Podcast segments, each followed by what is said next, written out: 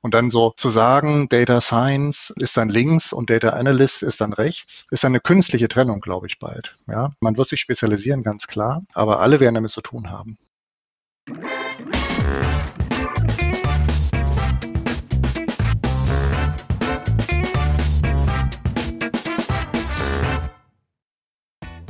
Herzlich willkommen zum Data Culture Podcast. Ich bin Carsten Bange, Gründer und Geschäftsführer von BARC und mein Gast heute ist Jan Henning. Er ist VP Data bei E.ON und wir lernen von ihm sehr viel, wie E.ON ihren Weg zur Data-Driven Company beschreitet. Er sagt, Datenkultur ist der Nordstern, an dem sie sich ausrichten und die sechs Kategorien des Data Culture Frameworks von uns sind hier auch bei Ihnen die strukturgebenden Elemente.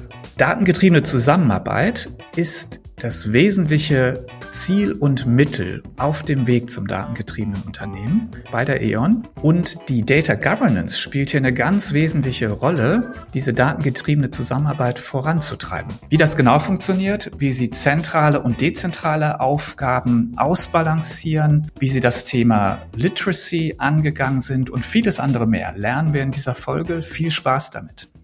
Hallo Jan, schön, dass du heute hier bist. Hallo Carsten, danke, freue mich. Absolut. Jan, du bist VP Data bei E.ON Deutschland. Erklär uns doch mal, wie Daten bei E.ON organisiert sind. Jo, also wir sind hier in German Sales, muss ich dazu sagen. Also es gibt eine starke Trennung zwischen Netze und Vertrieb. Wir sind also der, der deutsche Vertrieb im Prinzip. Und ich fange mal mit unserer Vision und Mission an. Ja, also wir wollen im Wesentlichen die Data-Driven Company nach vorne bringen. Ja, wir wollen halt gucken, dass alle unsere Daten wirklich genutzt werden, damit die Customer Journey, die Customer Experience besser wird. Also es ist alles bei uns total kundenorientiert und zentriert und wir wollen dafür sorgen, dass es auch funktioniert, so dass wir diese Data Culture in die Welt bekommen. Das ist unser North Star im Prinzip. Ja, da, danach richtet sich ganz vieles aus, was wir tun. Und die Mission für uns, für unser Team, für das Data Team ist, dass wir halt ein Partner für die Fachbereiche sind, um das zu ermöglichen, die Data Driven Company und auch, dass die Fachbereiche selber mit den Daten arbeiten können. Also nicht nur konsumieren und von uns etwas bekommen, sondern selber fähig werden. Und aufgebaut sind wir, ich sage immer gerne, entlang der ganzen Data und AI Value Chain.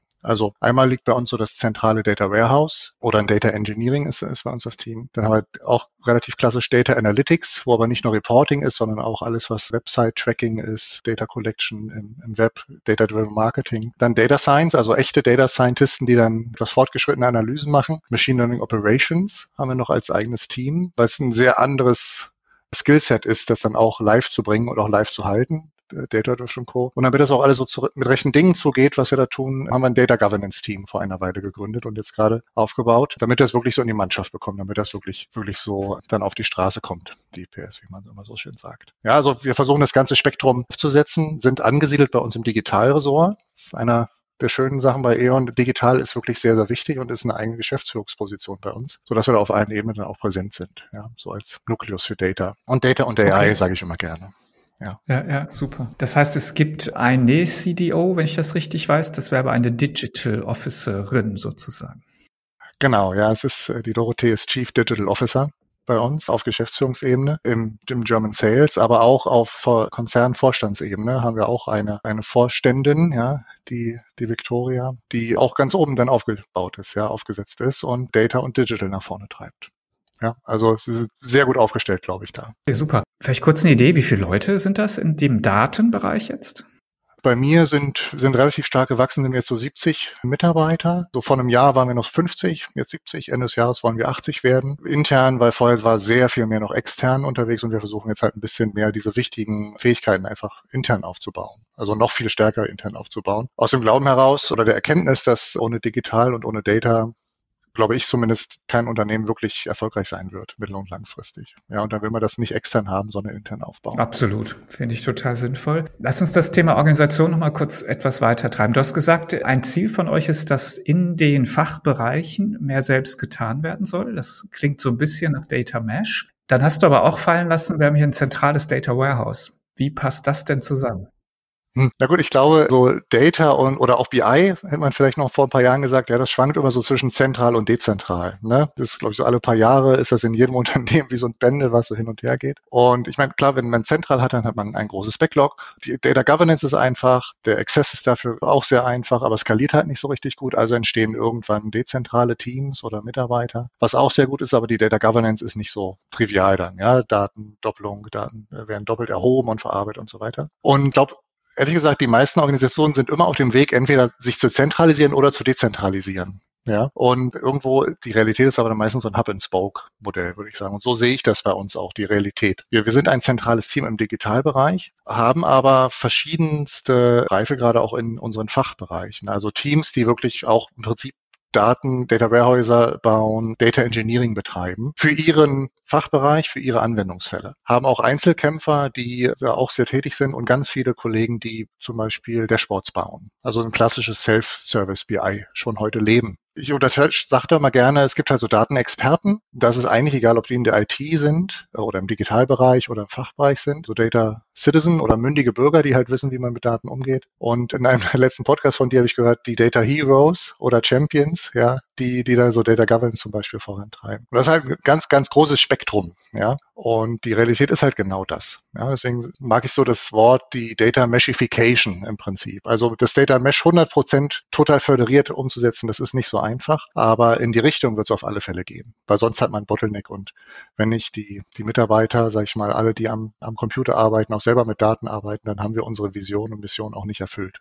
Ja, absolut. Okay, also das gesagt, einer der Gründe für dann am Ende doch Hub and Spoke oder eben eine, eine, eine unterschiedliche Behandlung auch unterschiedlicher Fachbereiche sind die Skills, die vorhanden sind. Die, und wenn du halt wenig hast dezentral, dann ist natürlich sehr sinnvoll, zentrale Services zu haben, die da unterstützen können. Aber es gibt ja noch andere Themen, ja, wo man vielleicht auch nicht ganz so einfach weiß, wo man es eigentlich ansiedeln soll. Ich sage mal sowas wie eine Data Governance oder ähnliches. Wie habt ihr das geregelt, was ihr jetzt zentral macht und was dezentral?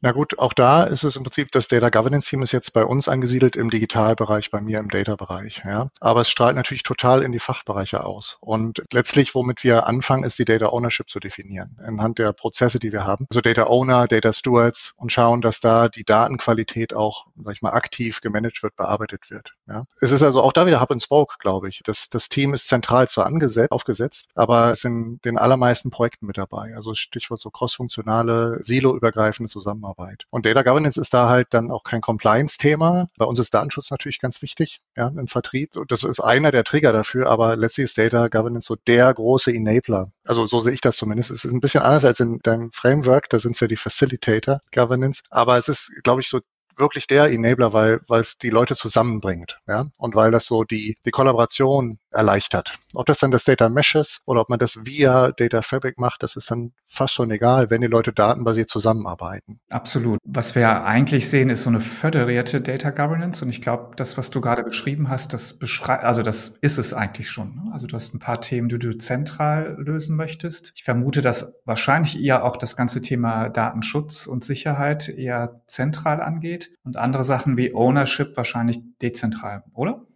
Die Ownership wird dann dezentral sein, orchestriert vom Data Governance Tool. Aber Datenschutz ist in der Tat so immanent wichtig, dass wir überall auch verschiedene Datenschutzexperten haben. Wir haben natürlich zentrale Datenschutzbeauftragte, haben bei uns aber auch so ein Data Privacy Consulting zum Beispiel oder auch ein Consent Management aufgebaut, was dann auch bereichsübergreifend dann auch zusammenarbeitet. Also damit es einfach überall ein Thema ist. Data Driven Company heißt halt auch Datenschutz überall zu verwurzeln. Ja, das gehört auch in, ähm, in die DNA letztlich dann dazu. Absolut. Jetzt hast du gerade was gesagt, was ich so noch nie gehört habe. Also Data Governance, sagst du, ist euer Treiber oder das sorgt dafür, dass ihr zusammenarbeitet. Collaboration war dein Stichpunkt hier. Das müsstest du noch mal ein bisschen genauer erläutern, wie, wie es dann dazu kommt. naja, Data Governance wird, glaube ich, sehr, sehr schnell irgendwie als was Langweiliges gesehen. Ja, das ist irgendwie ein Compliance-Thema oder sowas. Aber letztlich, wenn wir das aufbauen, ist es ja ein Framework, was klare Verantwortlichkeiten aufstellt. Klar sagt, wer darf welche Daten wie verwenden, wie soll und darf geteilt werden. Und das, das Stichwort Kollaboration ist mir da in der Tat total wichtig. Ja, wenn wir eine datengetriebene Company sind, heißt es ja auch, dass wir nicht einfach einen Data-Katalog irgendwo hinlegen und dann haben wir Daten gepflegt, sondern dass wir das verfügbar machen, dass wir Daten einmal irgendwo hinstellen, idealerweise, dass jemand aus dem Data-Team oder aus dem Fachbereich, das ist vollkommen egal, daraus dann Mehrwerte, Insights, Analysen, Dashboards, vielleicht auch ein AI-Model erstellt und das möglichst vielen anderen zur Verfügung stellt nach Governance-Kriterien. Und dementsprechend ist das ein zentral aufgesetztes Team. Aber es ermöglicht, wenn es dann fertig ist, wir sind ja gerade auch erst am Aufbau, ermöglicht es aber, dass die verschiedenen Datenartefakte, Datenprodukte, die ja überall schon entstehen, dass sie dann auch wirklich verwendet werden. Bei uns ist Kundenzufriedenheit ein ganz wichtiges Thema. Ja, wenn man das aber nicht zentral misst und zentral die gleichen Kriterien für die KPI zur Verfügung stellt und einander teilt, dann hat man verloren, weil man dann natürlich die Kundenzufriedenheit immer verschieden misst. Ja, und wenn es keinen klaren Data Owner gibt,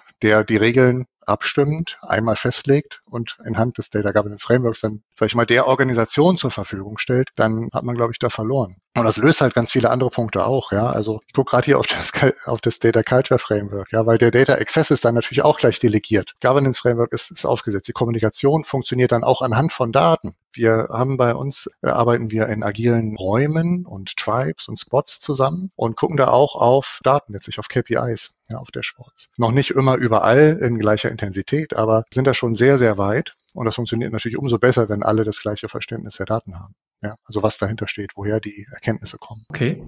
Sehr gut. Jetzt erwähntest du gerade den Datenkatalog so als zentrales Medium, dann Daten anderen bereitzustellen. Jetzt danach hast du aber ganz verschiedene Dinge genannt, ja, also dass eben auch, was ich, Machine Learning Modelle sein können. Also eigentlich sind es ja Datenprodukte und ich glaube, ihr nennt das auch so. Werden die auch in dem Katalog bereitgestellt oder sind das da nur Daten?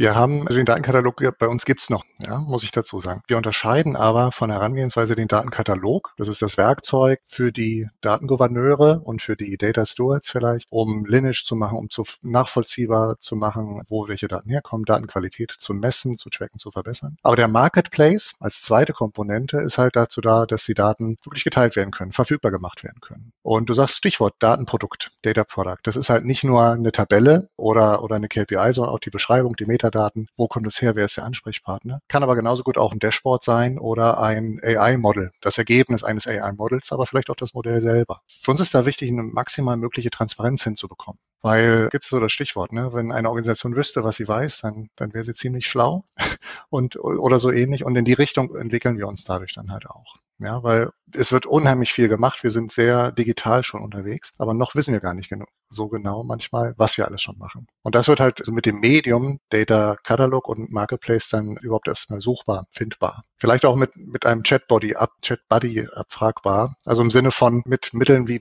wir sie jetzt alle von ChatGPT kennen, dass man dann halt auch den Data Catalog und Marketplace dann auch abfragen kann. Gib mir doch mal bitte alle Informationen rund um Kundenzufriedenheit. Und dann kommen halt die Dashboards vielleicht werden mir vorgeschlagen, wo das abge, abgebildet wird. Und ich kann noch fragen, welche anderen Informationen mit da drin sind. Absolut. Ja.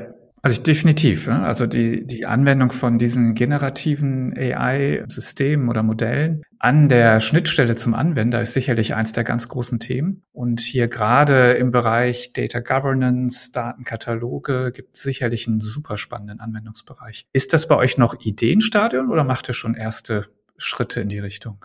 Also wir, wir pilotieren einiges gerade. Also wir sind mhm. relativ starker Microsoft-Shop, glaube ich, kann man ruhig sagen. Und, äh, nutzen die OpenAI-Schnittstelle dazu, dementsprechend dann auch. Ja. Muss sagen, das ist, glaube ich, so einer unserer strategischen Pillars ist so Data und AI-Transformation. Ja, also wirklich Dinge anders anzugehen und die Prozesse auch anders anzugehen. Und der, der Hype um ChatGPT hat uns da natürlich total die Türen geöffnet. Ja, bis auf Geschäftsführungsebene ist das Interesse überall da. Jeder kennt es und hat auch das Gefühl, dass jetzt alles möglich ist. Bin mir nicht ganz sicher, aber ich glaube, Data Science hat ja häufiger schon so einen Hype-Cycle oder einen Hype erlebt. Ja, und jetzt müssen wir aber wirklich liefern.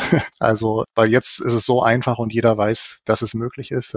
Und es ist zwar nur ein Werkzeug, was uns aber hilft, Daten und Informationen, vor allem Meta-Informationen, besser zur Verfügung zu stellen, damit wirklich man nicht mehr wissen muss, wie ein Marketplace zu bedienen ist oder in welcher Datenbank ich welche Informationen finde. Ich frage einfach meine Zentralstelle, die dann natürlich intern ist und datengeschützt ist. Aber das wird uns wirklich helfen. Und da arbeiten wir gerade relativ konkret dran. Okay, super interessant. Das bedeutet, du nimmst quasi diese, diesen geschützten Service. Also ich vermute mal sehr stark, dass E.ON seine Daten nicht als weitere Trainingsdaten für OpenAI, für, für ChatGPT bereitstellen genau. möchte. Also ihr nehmt den geschützten Bereich sozusagen in Azure. Wird der trotzdem kombiniert mit dem sozusagen allgemeinen Modell? Braucht man das? Oder bewegt man sich dann nur in dem eigenen Datenbereich? Na, ich sag mal, die sprachliche Fähigkeit, die kommt natürlich von, de, von dem OpenAI-Service. Ja, aber die Datenbasis dafür ist dann halt die Dokumentation, die wir, die wir dazugeben. Also wir sind da noch nicht, aber ausprobiert ein Dokument einfach ansprechbar zu machen. Ja, also ein PDF-Dokument hochzuladen und dann kann ich damit chatten im Prinzip und habe das Know-how, was in dem Dokument drin steht. Gibt es ja ganz viele Anwendungsfälle schon dazu. Ich glaube einfach, Sprache ist die universelle Programmiersprache der, der Welt. Ja, und man braucht wenig SQL als Anwender oder Python oder was es sonst noch so gibt, wenn man Informationen sucht in Zukunft, sondern ich frage einfach. Und das ist, glaube ich, sehr wichtig und senkt halt die Hürde total. Und deswegen meine ich, dass das so ein Door-Opener für uns war. Absolut. Gibt es dann Dinge, die du nicht mehr brauchst? Also zum Beispiel das Datenkatalog-Produkt, weil du jetzt ein anderes Interface zur Verfügung stellst, oder brauchst du es trotzdem quasi im Hintergrund zur, was auch immer, Strukturierung, Speicherung? Na gut, ich glaube, die, die Data Heroes, ja, die brauchen ja auch ein Playground, also auch etwas, wo sie drin arbeiten können. Ja, also es ist letztlich ja auch noch ein operatives Thema, Datenqualität auch herzustellen. Ja, also wirklich nachzuspüren, wo Prozesse vielleicht nicht stimmen oder wo es Inkonsistenzen gibt, da muss man dann halt ran. Ich glaube, es ist ein weiterer Kanal. Einfach der neben einem Marketplace, neben einer Tabelle oder einem, einem Wiki vielleicht irgendwo noch einen weiteren Kanal, der sehr einfach und niederschwellig ist, zur Verfügung stellt, um Dinge zu finden. Ganz allgemein. Absolut. Okay, super spannend. Ich glaube, wir müssen noch mal eine Folge machen in ein paar Monaten, wenn wir hören, was da, wie das dann funktioniert hat oder auch nicht. Sehr schön.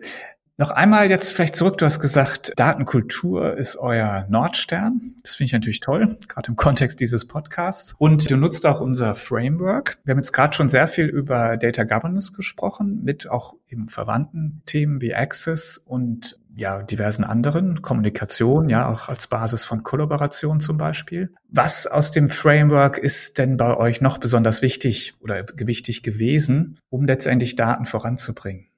Glaube, da ist schwer, eins herauszuheben, weil alles so relativ wichtig ist, ja, oder, oder gleich, gleich bedeutend. Ich bin noch gar nicht so lange bei E.ON, erst seit einem halben Jahr und schon vor meiner Zeit wurde eine Data Vision entwickelt. Also mit verschiedenen Fachbereichen abgestimmt und auch bei uns auf Geschäftsführungsebene. Wo wollen wir hin? Was ist unser Zielbild für 2030? Wir haben die Visionen jetzt nochmal zusammengedampft auf eine sehr klare und einfache Vision, Mission und auch so strategische Handlungsfelder. Und das ist halt so das, das Kommunikationsmedium auch, mit dem wir sagen, wo wollen wir denn hin und was sind die Maßnahmen, die wir jetzt relativ konkret konkret in der Mittelfrist auch angehen. Wie zum Beispiel so ein, so ein Data Democracy und Literacy Adoption Program oder sowas oder ein Push in die Richtung, ja, wo wir nochmal schauen, dass wir die Themen ganz stark nach vorne bringen, so die verschiedenen Produkte, Projekte, die wir schon haben, Self-Service nochmal ganz stark nach vorne zu bringen. Aber auch diese Hubs and Spokes, von denen wir gesprochen haben, noch mehr zueinander zu bringen ja, und nochmal mehr voneinander lernen zu können. Mit einem Ausbildungsprogramm, mit Austauschrunden, mit auch den neueren Technologien, was wir da tun. Absolut. Da können wir vielleicht kurz verweisen noch auf einen früheren Podcast mit dem Christian Essling. Der hatte sich genau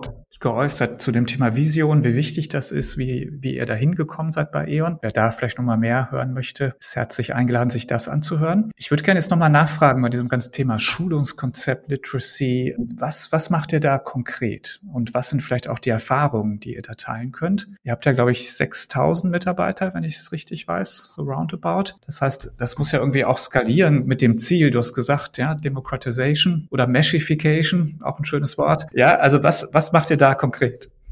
Ja, sind, sind verschiedene Themen. Also einmal unsere Kernmarke E.ON Deutschland sind 2000 Mitarbeiter und dann haben wir Regionalgesellschaften, die zu E.ON gehören, aber die relativ unabhängig sind. Aber auch da kommt es darauf an, miteinander zu reden. Ja, also wir haben ein Kompetenzteam, was sich regelmäßig austauscht und so Best Practice Sharing auch einfach macht. Also ganz klassisch, was läuft in einem Bereich gut, was, was können andere davon lernen und davon profitieren. Das ist auch ein Literacy-Thema. Ja, in dem Moment, wo man weiß, was möglich ist, kann man da überhaupt erstmal tiefer einsteigen. Ich sage mal, für die Basislinie haben wir bei uns ein Self BI Hub etabliert. Das ist rund um Self-Service BI auch nochmal ein, ein weitergehendes Angebot, weil wir die Fachbereiche nicht einfach alleine lassen wollen. Hier ist das Tool, hier ist eine Schulung, bitte benutze es, sondern auch einfach schon ein in unserem Tool nutzbares Dataset, was so die wesentlichen Informationen schon mundfertig für das Tool im Prinzip da hat. Also dass, dass es möglichst einfach ist und dass man nicht auf einem nackten Data Warehouse aufbauen muss, sondern dass die Daten im Prinzip schon im Frontend auch verfügbar sind. Und das schulen wir auch, ja, und sind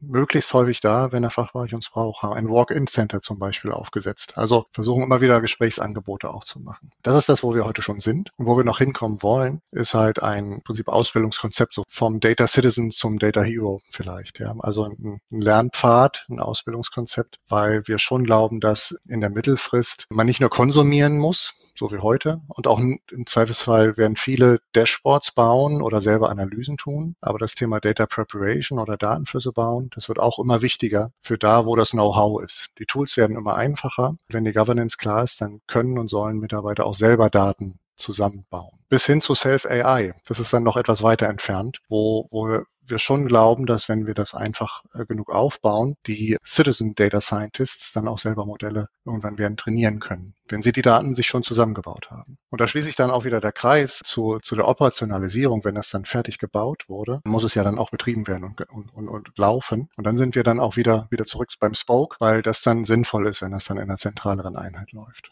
Das war so einmal im, im, im Husarenritt jetzt so, so unsere Mittel- und Langfristvision dann auch gleich dazu. Aber das zahlt halt auch auf alles, glaube ich, ein. Ja, das ist dann auch schon mehr als Data Literacy, weil es dann auch schon in die Kommunikation und Data Access auch einfach ganz stark ausstrahlt. Ja, auf diesen Citizen Data Scientist muss ich nochmal einsteigen, weil mit dem Konzept hadere ich etwas, ehrlich gesagt.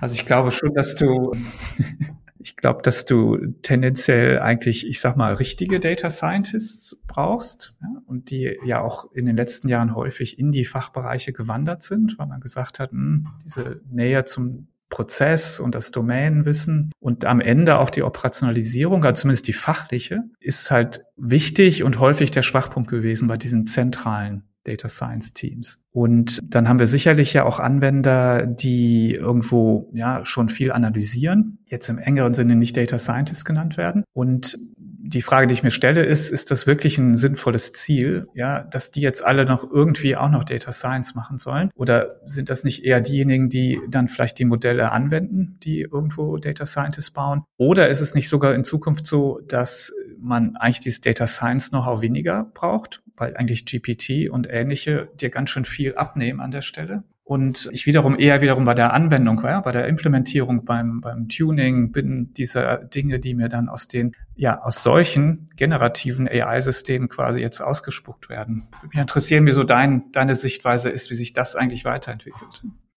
Also ich glaube, du hast eben entweder oder gefragt, ich stimme eigentlich beidem zu. es ist schon so, dass, dass die Data Science wird sich weiterentwickeln. Ja, es wird immer mehr Tuning der Plattform sein oder Prompt Engineering. Das heißt, wie interagiere ich dann auch mit ChatGPT oder ähnlichen Technologien und weniger, dass ich selber mir Regression baue. Und selten wird man neuronale Netze von Grund auf bauen, sondern auch das wird dann zum großen Teil schon vorher generiert werden. Das heißt, da wird sich Data Science in diese Richtung schon weiterentwickeln. Aber umso einfacher ist dann auch ein Teil davon, der in, in die Fachbereiche vielleicht wandern kann. Das ist jetzt noch Zukunftsmusik, das glaube ich schon. Aber der Analyst von heute, der selber schon Analysen macht und die sind teilweise sehr, sehr ausgefeilt, weil so viel Kontextwissen da ist und Fachwissen da ist, dann ist das doch genau die richtige Person, die auch dann Prompt Engineering machen kann und die genau die Modelle so tunen kann mit dem Kontextwissen, was wichtig ist. Und die, die Data Scientisten in einem zentraleren Team, das ist dann so die Last Line of Defense. Ja, wenn es dann technisch dann schwieriger wird, wenn es dann wirklich ausgeklügelter wird, dann kommen die dann auch mit ins Spiel. Das glaube ich schon. Aber alles funktioniert, indem Leute miteinander reden. Ja, und da sind wir wieder so bei der Kollaboration. Idealerweise gibt es eine Community, die, die an gemeinsamen Zielen arbeitet und es ist nicht mehr ganz so relevant, wo die Leute sitzen. Ja, also wir, wir arbeiten bei uns sehr stark in, in agilen Teams, in crossfunktionalen Teams und ich glaube, das wird immer weiter zunehmen, weil jeder Mitarbeiter wird mit Daten arbeiten.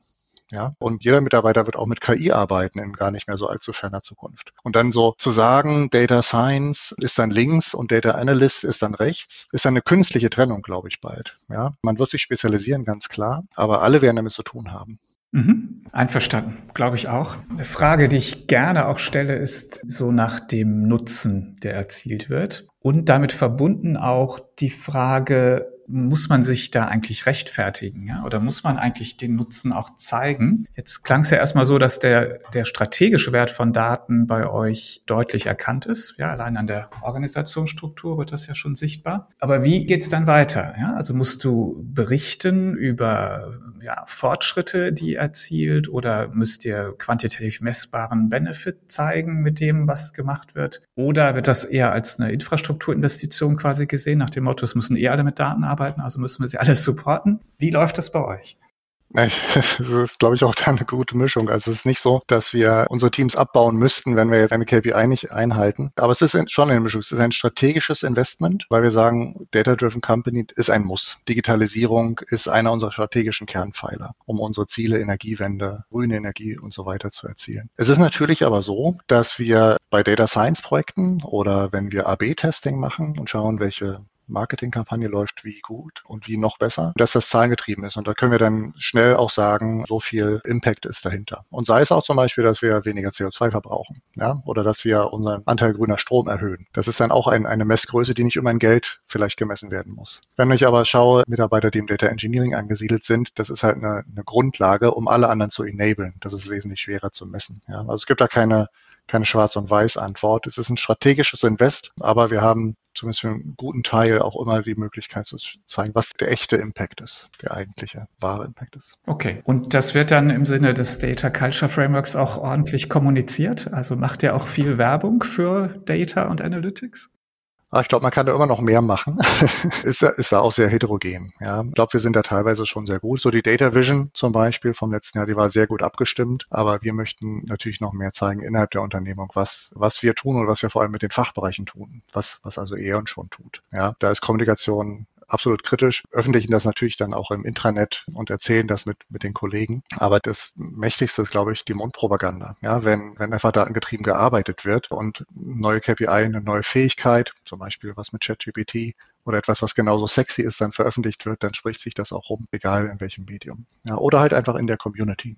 Ja, absolut. Ihr seid ja schon auch ein, so mal, wirklich ein relevanter Player in Deutschland. Und jetzt ist ja das heiße Thema gerade der AI Act der EU. Und ja, so ein bisschen damit verbunden die Frage, ob wir uns vielleicht wieder zu Tode regulieren äh, hier in Europa. Habt ihr euch damit schon beschäftigt oder wie, wie ist so deine persönliche Meinung dazu?